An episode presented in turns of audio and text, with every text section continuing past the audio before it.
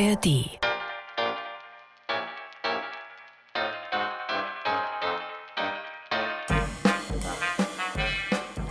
Die 20er Jahre in Berlin. Dazu fällt uns ja spontan viel ein.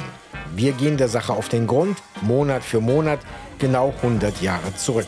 In Folge 4 geht es raus in den Garten, ins Grüne und ins Beet, zu den Kohlrabi-Aposteln. Heute minus 100. Es geschah in Berlin. Ein Podcast vom RBB. Mein Name ist Harald Asel.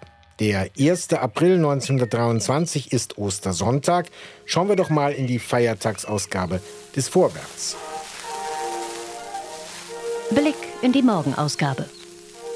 Das Städtebauamt teilt mit.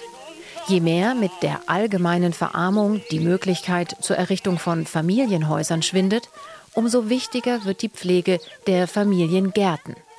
Liebe zur gärtnerischen Betätigung und die Sorge für die Gesundheit der Kinder haben schon früher manchen Bewohner der eng bebauten Innenstadt veranlasst, sich draußen einen Kleingarten zu schaffen. Nach dem Kriege ist zu dem Wunsche nach Erholung im Freien der Wille und die Notwendigkeit getreten, die Ernährungslage der Familie durch Gartenkultur zu bessern. Die Zahl der Kleingärtner ist allein im verflossenen Jahre auf 170.000 gestiegen.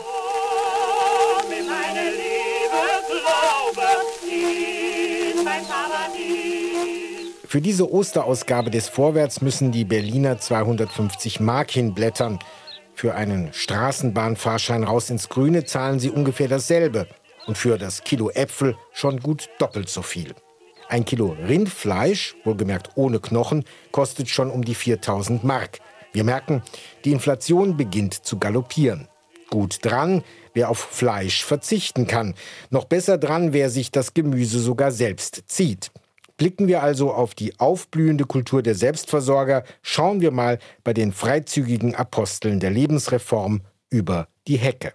Im Sommer haben die schon sehr leicht bekleidet hier in den Gärten dann gearbeitet. Das war schon durchaus so. Nee, da gab es keinen Ärger. Aber man konnte sich auch hinter den Hecken verstecken. Diesem Herrn werden wir nachher wieder begegnen, wenn wir auf Landpartie gehen zu den Brandenburger Pionieren der vegetarischen Lebensweise. Und Matthias Schirmer, der ist natürlich auch da, besucht nachher auch noch die Parzelle des wohl berühmtesten Pichelsdorfer Kleingärtners vom April 1923. Ja, hallo. Das ist ein bis heute weltweit bekannter Herr mit Wohnung in Schöneberg und Hang zum Segeln und mit reichlich ungekämmten Haaren. Wir wollen jetzt noch nicht alles verraten. Ja, aber hm, bei Kleingarten, da denken ja viele von uns wahrscheinlich so an Zucht und Ordnung, an Gartenzwerge. Die gab es übrigens vor 100 Jahren wirklich schon. Aber was blühte denn eigentlich dem schludrigen Gartenfreund vor 100 Jahren, wenn er das Unkraut nicht zupfte? Und mich interessiert, ob es damals eigentlich auch so einen Run auf die Parzellen gab wie heute. Und ob es bei dem finanziellen Geschäft mit der Laube eigentlich immer mit rechten Dingen zuging. Vor ein paar Wochen erst geisterte ja durch die Presse, dass Pächter gerade ihre Parzellen für astronomisch überhöhte Abstandszahlungen weitergeben und die Gartenvereine warnten, lasst die Lauben und den botanischen Wert der Gärten doch lieber von Experten schätzen. Tja, gab es damals auch Schiebereien. Wurde mit Möhren und Erdbeeren damals geschiebert. Heute ist ja auch verboten, dauerhaft in einer Laube zu wohnen. Und ich frage mich, war das damals auch schon so? Und dann schauen wir auf die eingefleischten Obst- und Gemüseesser. Waren die strengen Vegetarier eigentlich so streng wie die Veganer heute? Verspottet wurden sie jedenfalls ganz schön deftig als die Gemüseheiligen und eben als Kohlrabi-Apostel.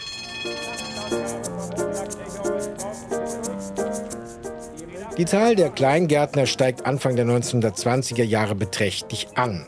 Das haben wir eben aus dem Vorwärtsartikel gehört. Ansteigen.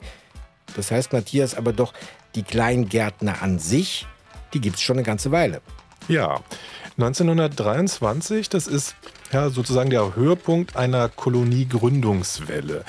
Die hatte bereits im Ersten Weltkrieg begonnen und die zieht sich jetzt gerade hinein in unsere 20er Jahre. Übrigens, golden sind die ja noch nicht. Erst die Zeit ab 1924 wird dann später mal mit dieser Überschrift verklärt. 1923, das ist rostig und notleidend mit über 70.000 Arbeitslosen, unzähligen Kriegsinvaliden, Wohnungsnot. Und aus der Nahrungsmittelknappheit im Krieg, da ist einfach nur ein Mangel unter republikanischen Vorzeichen geworden. Also selbstproduzierte Nahrungsmittel sind 1923 ein großes Thema. Und was auch stimmt, wir sind in einer Kleingartengründerwelle. Das heißt, es ist nicht die erste, sondern die zweite in Berlin und in Deutschland. Wir müssen also jetzt mal eine kurze Schleife drehen, bevor wir, versprochen, gleich auf 1923 zurückkommen. Wir gehen zurück in die sogenannte Gründerzeit nach 1871, also in die Boomzeit des Deutschen Kaiserreiches. Da werden nicht nur Kleingärten gegründet, da wird Berlin zur Millionenstadt. Und hinter schnörkeligen Stuckfassaden ist die dunkle Mietskaserne mit den vielen Hinterhäusern die Antwort auf die Bevölkerungsexplosion. Ungesunde Wohnverhältnisse und Armut. Und das ruft das Rote Kreuz auf den Plan. Das klaut eine Idee aus dem Ausland und legt die Berliner Armengärten an. Parallel dazu entstehen aber auch Selbsthilfegruppen, die sogenannten Pflanzervereine. Und das beides zusammen ist sozusagen die Geburtsstunde der Kleingärten mit ihren unterschiedlichsten Gruppen. Erzählt hat uns das Peter Taben in Treptow. Er ist da in der Chronistengruppe der Kleingartenfreunde aktiv. Die Idee kam eigentlich aus Frankreich von dem Pater Lamier. Der hat Gärten in Frankreich angelegt für arme Leute, damit die was zu essen haben. Und diese Idee ist dann nach Deutschland getragen worden und in Deutschland haben sich dann auch das Rote Kreuz und auch kirchliche Vereine darum gekümmert, diese Gärten zu betreuen und den Menschen bei der Gartenarbeit und Organisation zu helfen. Anfang der 20er Jahre wurden dann die ersten Organisationen gegründet, der Reichsverband und ähnliche Geschichten, die sich also der Unterstützung der Kleingärtner in Deutschland widmeten. Halten wir fest, es gibt im April 1923 immer einflussreichere Kleingärtnerorganisationen. Und es stehen nach der Fusion der Städte und Dörfer zu Groß-Berlin drei Jahre zuvor jetzt auch viele freie Flächen innerhalb der Stadtgrenzen zur Verfügung. Aber da ist noch etwas. Mit der Gründung der Weimarer Republik gibt es den Anspruch der Sozialreformer und Demokraten, Immobilienmissbrauch wie im Kaiserreich zu verhindern. Das ist die sogenannte Bodenreformbewegung. An ihrer Spitze der christlich inspirierte Journalist und Lehrer Adolf Damaschke. Und diese Bodenreformbewegung sorgt unter anderem für den Artikel 155 in der Weimarer Verfassung. Die Verteilung und Nutzung des Bodens wird von Staatswegen in einer Weise überwacht, die Missbrauch verhütet und dem Ziele zustrebt, jedem Deutschen eine gesunde Wohnung und allen deutschen Familien, besonders den Kinderreichen, eine ihren Bedürfnissen entsprechende Wohn- und Wirtschaftsheimstätte zu sichern.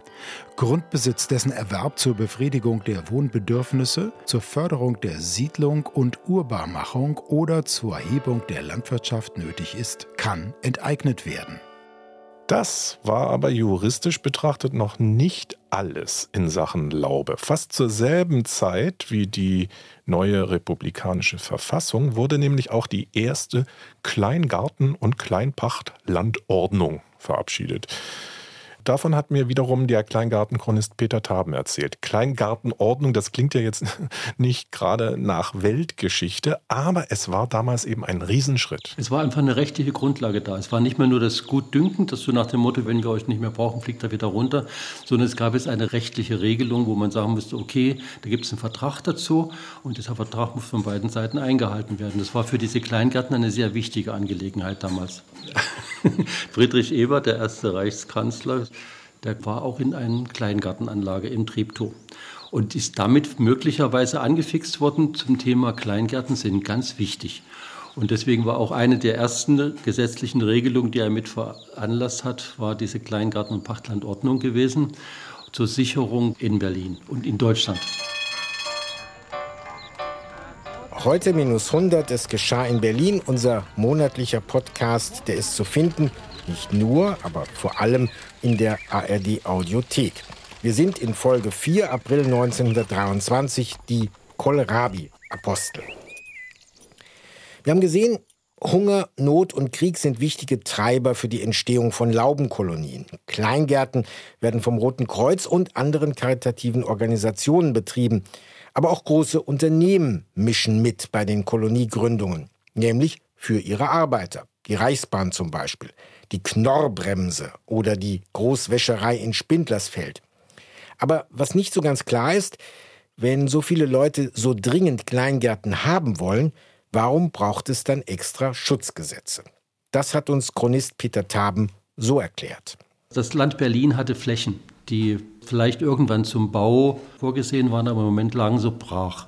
Und dieses Brachland hat die Stadt den sogenannten Generalpächtern überlassen. Gegen einen geringen Betrag konnten die das nehmen und konnten damit machen, was sie wollten. Die haben es parzelliert und die Kleingärtner kamen dort und dann haben sie auch noch eine Gaststätte dort eingerichtet. Die mussten nur ihr Bier kaufen und ihre Lebensmittel, alles sehr verpflichtend. Und dieses Generalpächterwesen, dafür war Berlin sehr berühmt, berüchtigt, das sollte auch mit dieser Reichsordnung dann abgeschafft werden. Und nun kommt unser Dauerthema Hyperinflation dazu. Und damit wird Selbstversorgung auch wirtschaftlich sehr interessant. Ja, Selbstversorgung, Unabhängigkeit, Erholung. Ja, vielleicht erklären diese Motive ja auch den Run auf die Kleingärten heutzutage ein bisschen. Denn so richtig rosig sind ja die Zeiten in Sachen Preisentwicklung derzeit auch nicht gerade. Manches ist vergleichbar, manches ist auch nicht so ganz vergleichbar. 1923 kommt hinzu die Wohnungsnot und die war damals wesentlich größer als heute. Wenige Jahre zuvor verfügt der neue demokratische Minister für Volkswohlfahrt in einem Erlass, dass es angezeigt sei, bei der Beurteilung der zahllosen auf dem Kleingartengelände stehenden Lauben zu Wohnzwecken das weitestgehende Entgegenkommen zu beweisen. Ein gutes Beispiel dafür ist der Wedding. Dort ist die Wohnungsnot Berlins besonders groß. In unserem Jahr 1923 sind etwa 200.000 Berliner auf Wohnungssuche und jeder Zehnte davon im Wedding. Für Alleinstehende bietet der Bezirk zwar ein paar Wohnplätze an, zum Beispiel im Ledigenheim am Amtsgericht oder in der Obdachlosenunterkunft Wiesenburg, aber das reicht hinten und vorne nicht, denn der Wohnungsneubau kommt einfach nicht hinterher. Genau wie heute. Das war ja bei uns auch zweimal binnen kürzester Zeit Wahlkampfthema gerade in Berlin. Ne? Mehr Neubau, mehr städtische Flächen für Wohnungen, vor allem für solche mit bezahlbaren Mieten. Gut, 1923 war die Lage in Berlin dann doch noch etwas schlimmer als heute. Ich gebe dir mal ein Beispiel. 35.000 Menschen leben dauerhaft in Laubenkolonien 1923. Eine der wenigen Originallauben aus dieser Zeit, die habe ich mir mal angeschaut, an der Prenzlauer Promenade in der Kleingartenanlage Heinersdorf. Zwei mal drei Meter, eine Bude mit Unterstand, das war so damals die Norm. Auch diese Anlage ist übrigens eine Rote Kreuzgründung für die Armen. Aber es gab auch Laubenkolonien für Besserverdienende. Und da schicken wir dich gleich mal auf Zeitreise hin, Matthias. Zuvor werden sich jetzt die Zuhörerinnen und Zuhörer fragen, warum heißt diese Folge eigentlich Kohlrabi-Apostel, wo wir bis jetzt noch gar nichts von gesunder Ernährung gehört haben? Naja, manche Entwicklungen, die laufen einfach parallel. Und wie mit den Kleingärtnern ist es eben auch mit den Vegetariern. Das ist eine Bewegung, die ihren Ursprung schon im Kaiserreich hat. Rohkost, Nüsse, Fleischverzicht. Das ist eben so eine dieser vielen Strömungen, die das Alte, das Überkommene abstreifen wollen. Die einen sind dagegen das Schnürkorsett für die Frauen und die anderen wollen das Geld abschaffen, den Besitz von Boden verbieten, oder nur noch Bodengenossenschaften zu lassen und wieder andere fordern das Recht auf Nacktheit. Das ist also die sogenannte Lebensreformbewegung und die ist jetzt in den 20er Jahren sozusagen erwachsen geworden. In den 20er Jahren, da ist es so, dass die Menschen, die sich als Vegetarier bezeichneten, gar nicht mehr diejenigen waren, die den lebensreformerischen Gedanken als einzige lebten, sondern es wurde immer verbreiteter. Hier hören wir unsere Expertin, die Historikerin und Journalistin Florentine Fritzen. Sie hat die Geschichte der radikalen Vegetarier erforscht.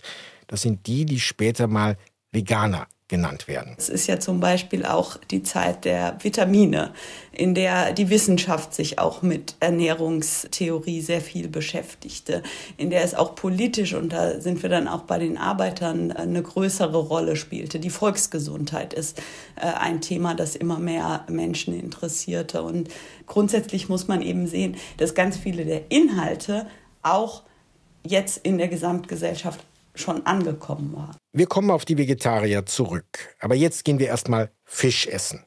Der ist günstiger. Ein Kilo Kabeljau kostet nur etwa ein Viertel dessen, was für Rindfleisch zu berappen ist. Und wir essen natürlich direkt am Wasser, an der Havel bei den Laubenpiepern. Dort speist zu Ostern auch mal der begüterte Kleingartenbesitzer, also ganz ohne proletarisches Klassenbewusstsein.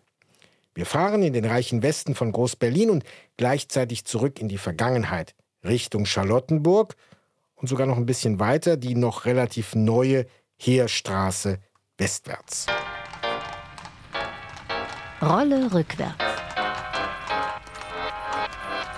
Die Rückwärtsreportage. So, die Molle und den Bismarck für den Herrn. Mit der Straßenbahn sind es nur wenige Minuten vom Untergrundbahnhof Reichskanzlerplatz hier hinaus nach Pichelsdorf zur Scharfenlanke.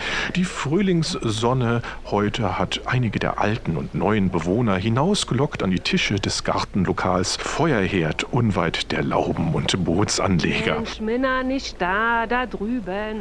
Man vernimmt es, Wirtin Auguste Feuerherd führt hier das Kommando. Es ist ja viel zu tun an solchen Tagen, seit vor vier Jahren der Kolonistenverein Boxfelde die ersten Lauben verpachten konnte, nicht wahr? Ja, Arbeit war immer da, sag ich mal. Auch wie wir noch zu Telto gehörten, war halt anders gewesen. Mehr die Leute von hier so. Ach Mensch, ja, dem Krieg, da war hier noch mein Gustav dran an meine Rühne Seite. Gott hab ihn selig. Vater hatte noch die Fischerei, Titania war auch schon da am Weinmeisterhorn mit Ruderboote, die Piraten von Angelverein, dann der akademische Segelverein. Aber gepischelt haben wir damals auch schon, wir Pischelsdorfer. Und gefeiert, Tag und Nacht. Tja, ist halt nun mal schick geworden alles. Und da seit drei Jahren Berlin. Und was soll man sagen, wird halt teurer und teurer.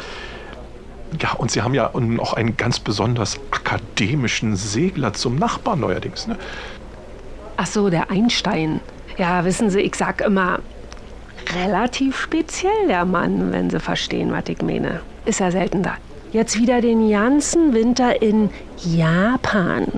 Vortragsreise. Das war wohl so wichtig, da konnte er nicht mal den Nobelpreis höchst selbst entgegennehmen im Dezember. Ach, ja, das, das klingt ja jetzt dann doch ein bisschen. Algrün ist der Herr mit der Schiebermütze, habe ich doch gesagt. Unterkühlt. Herr J. nochmal. Distanziert äh, mit dem Herrn äh, Professor in der Nachbarschaft. Rollmops ist da vorne, Tisch 1. Was wollten Sie? Das klingt ja jetzt. Distanz, ja. Also, in dem Sinne würde ich so nicht sagen.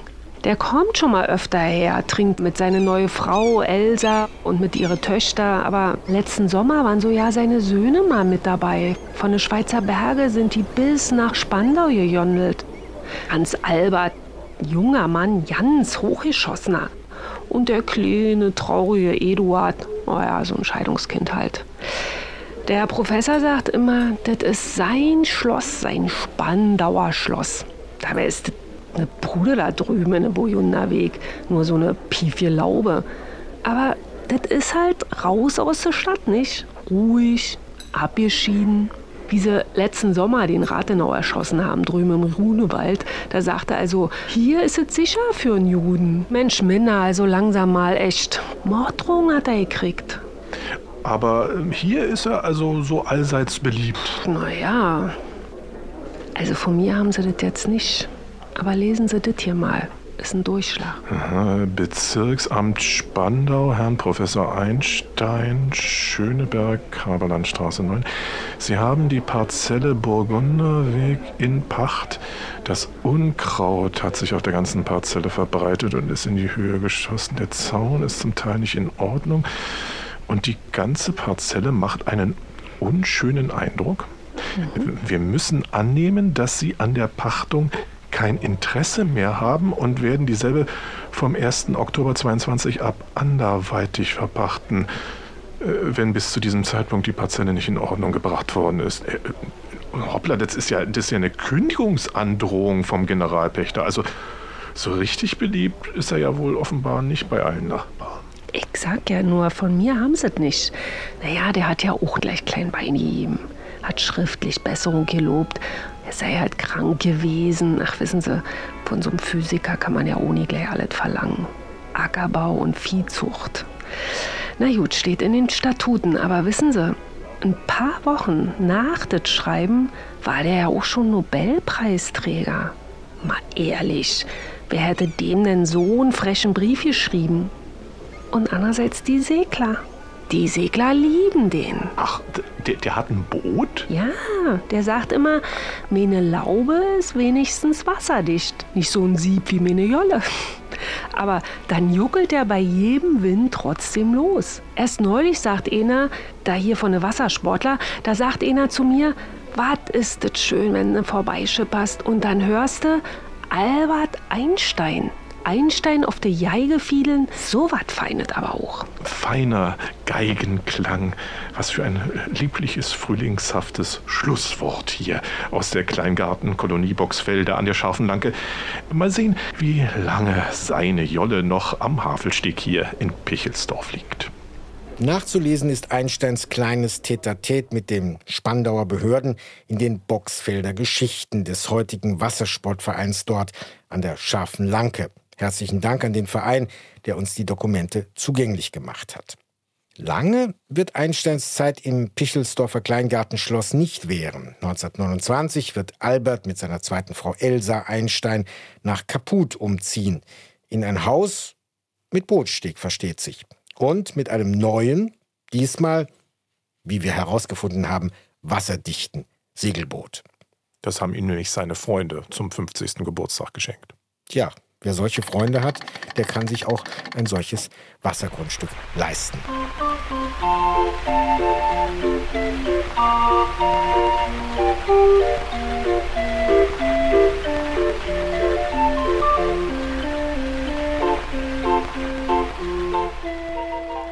Das ist der Frühling von Berlin. Nicht nur die Leierkastenmänner spielen diesen Hit von Walter Kollow.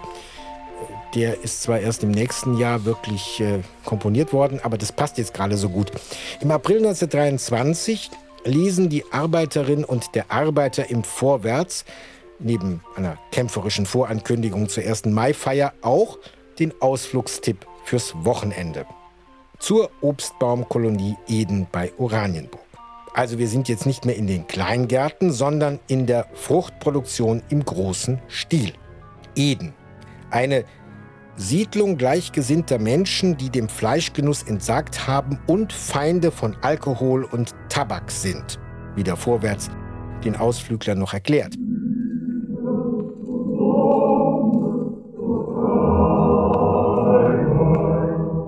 SPD und Vegetarier, eigentlich keine Liebesbeziehung. Der SPD-Gründer August Bebel hielt damals im Kaiserreich so gar nichts von Vegetariern. Fleischverzicht sei vielleicht etwas für Reiche, die sich aus freien Stücken dazu entschieden hätten. Für die sehr große Mehrheit der Menschen existiert aber diese Wahl nicht.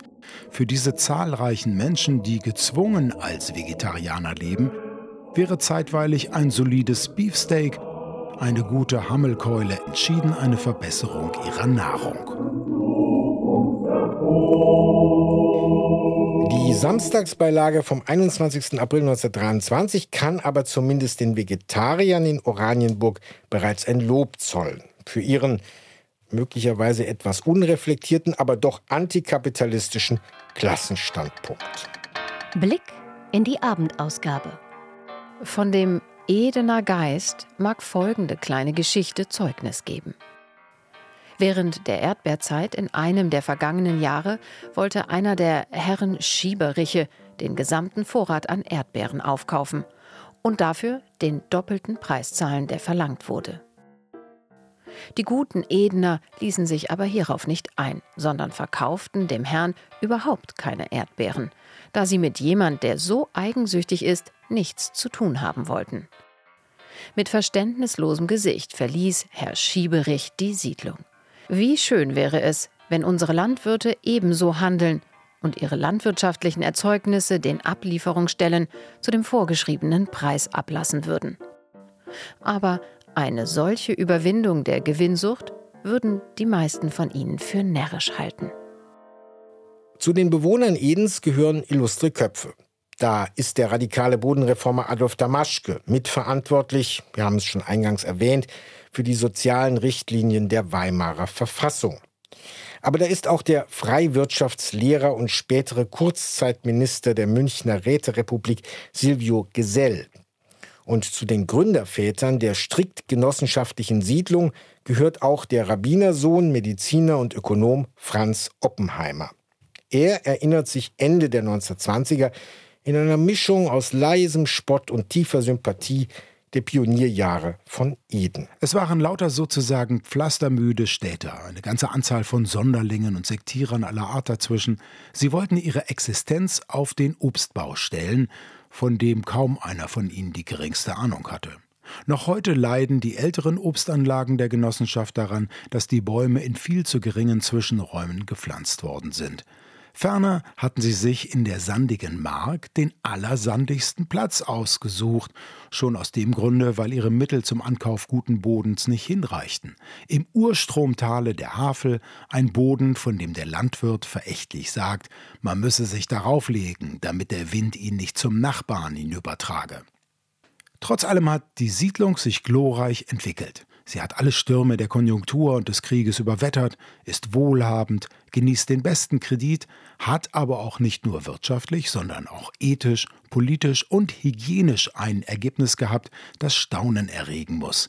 In den ganzen etwa 35 Jahren seit der Begründung ist hier nicht ein einziges schulpflichtiges Kind gestorben. Ja, die Kindersterblichkeit war nämlich sehr hoch 1923 immer noch und noch viel höher im Kaiserreich. Gegründet wurde die Kolonie Eden 1893 und ganz ehrlich, das hätte ich nicht gedacht. Schon damals, 1893, gab es in der Hauptstadt ein vegetarisches Restaurant in der Moabiter Paulstraße 1.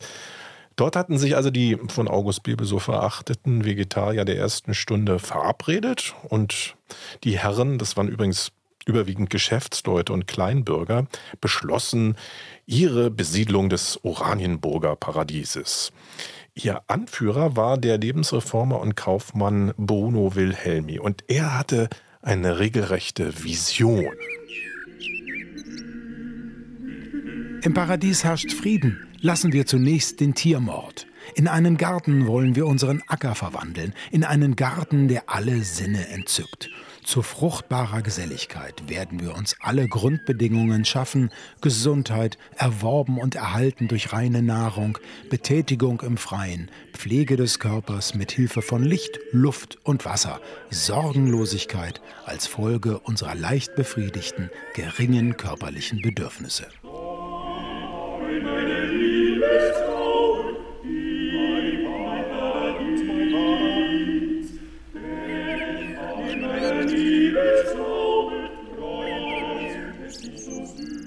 Wir haben hier auf dem Tisch ein paar Fotografien der Gründerzeit liegen. Da sehen wir bärtige Männer nur im Lendenschurz im Oranienburger Paradiesgarten duschen und kraftvoll den Spaten in die magere Schafweide stechen. Nebendran liegt bis heute der Havel-Schifffahrtskanal. Das ist jetzt keine unwichtige Information, denn die Berliner Lastkähne, die da ankern, tragen jahrzehntelang eine ganz besondere Fracht. Günstig erworben von der Berliner Straßenreinigung, wie uns unsere Vegetarier-Geschichtsexpertin Florentine Fritzen erzählt hat. Dafür brauchte man übrigens die Pferdeäpfel aus, äh, von den Straßen aus Berlin. Die mussten verfrachtet werden. Also diese Siedlung ist 1893 gegründet worden und dann dauerte es ein paar Jahre, bis der Boden fruchtbar genug war, um dann eben das Obst, das man dort produzierte, hervorzubringen. Erdbeeren, aber auch alle möglichen anderen Früchte. Und daraus erwuchs dann eben eine kleine Nahrungsmittelindustrie, Industrie in Anführungsstrichen, denn das sollte ja ganz natürlich zugehen. Und diese Produkte verkaufte man eben auch. Allerdings sind die Edner auch ziemlich pragmatisch. und schon bald streichen sie aus ihren Statuten den strengen Vegetarismus einfach wieder raus.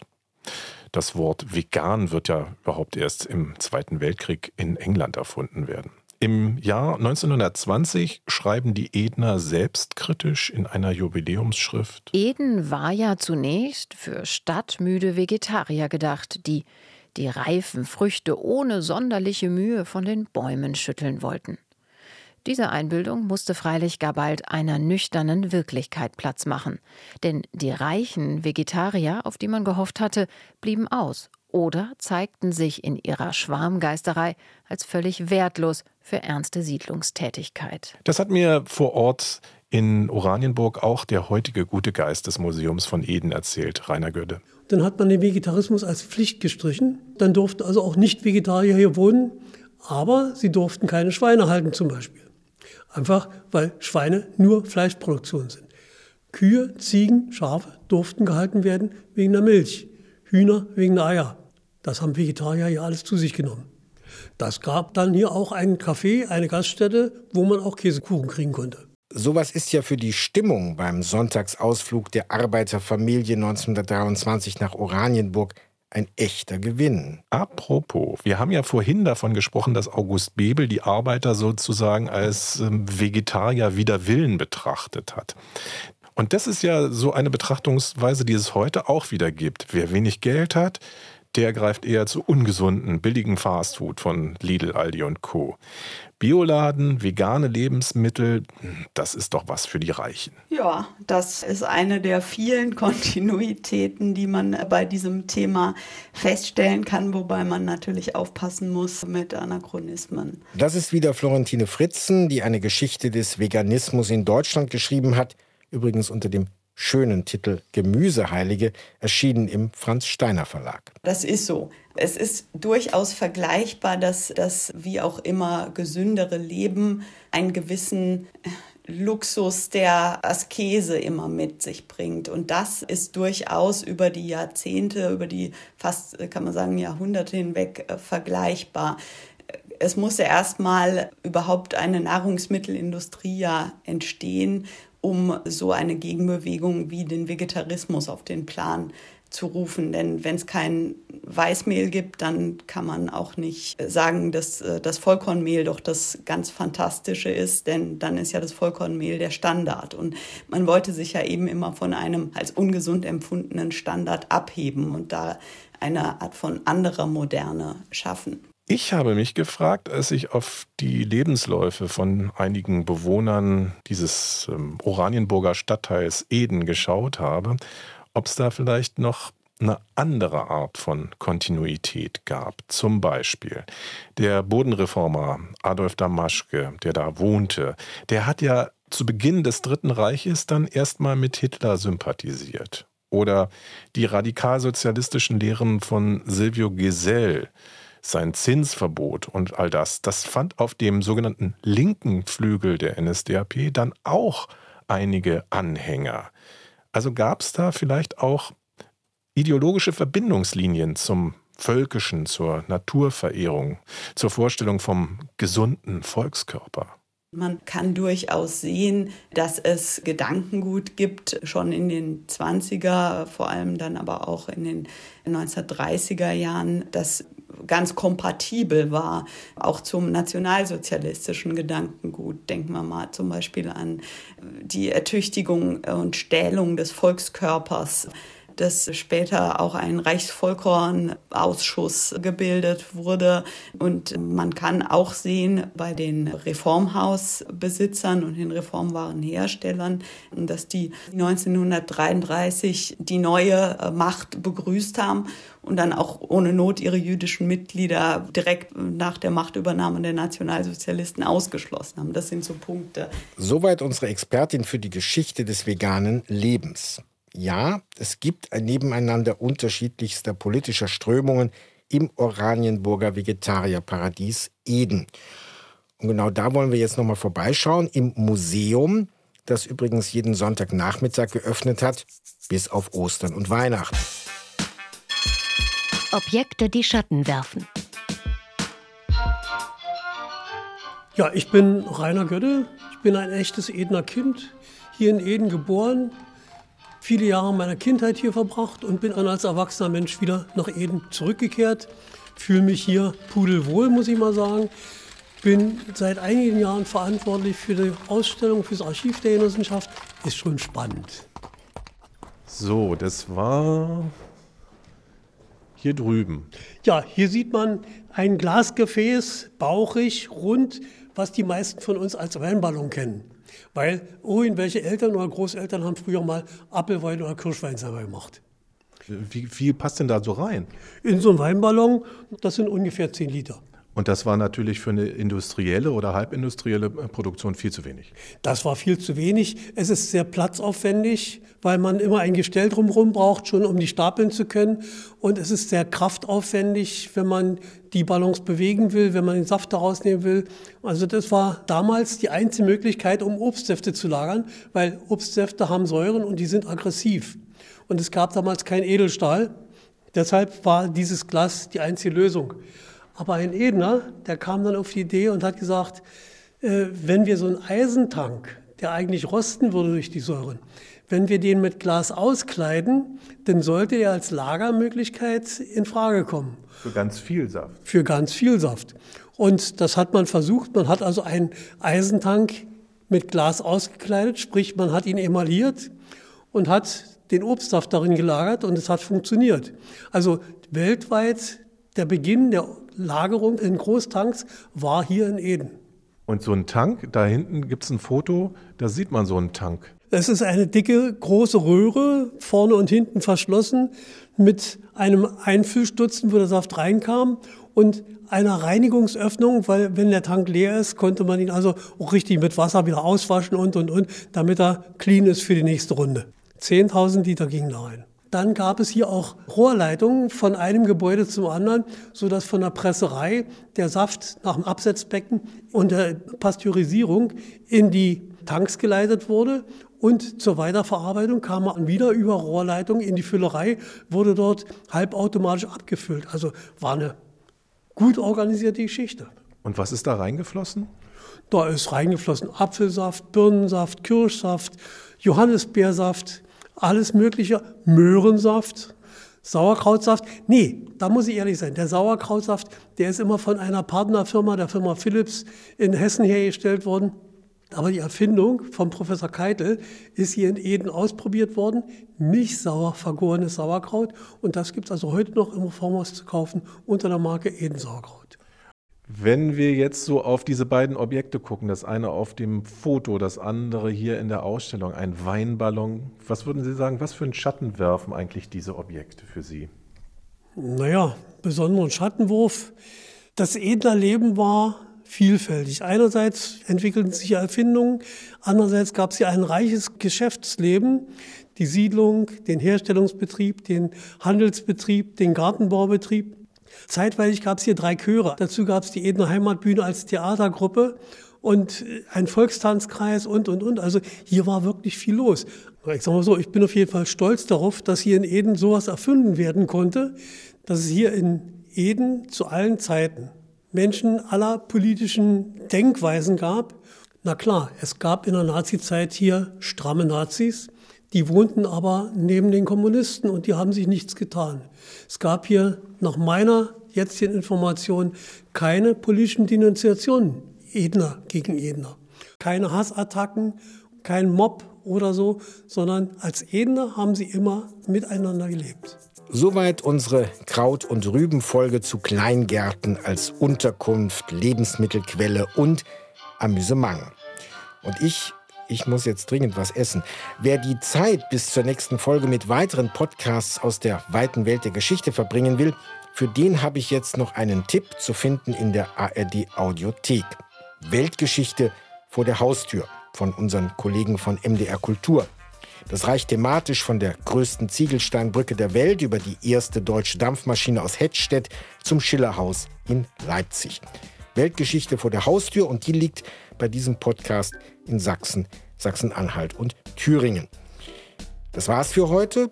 Tschüss sagen Matthias Schirmer und Harald Asel. Heute minus 100. Es geschah in Berlin. Jederzeit in der App der ARD Audiothek. und überall, wo es Podcasts gibt.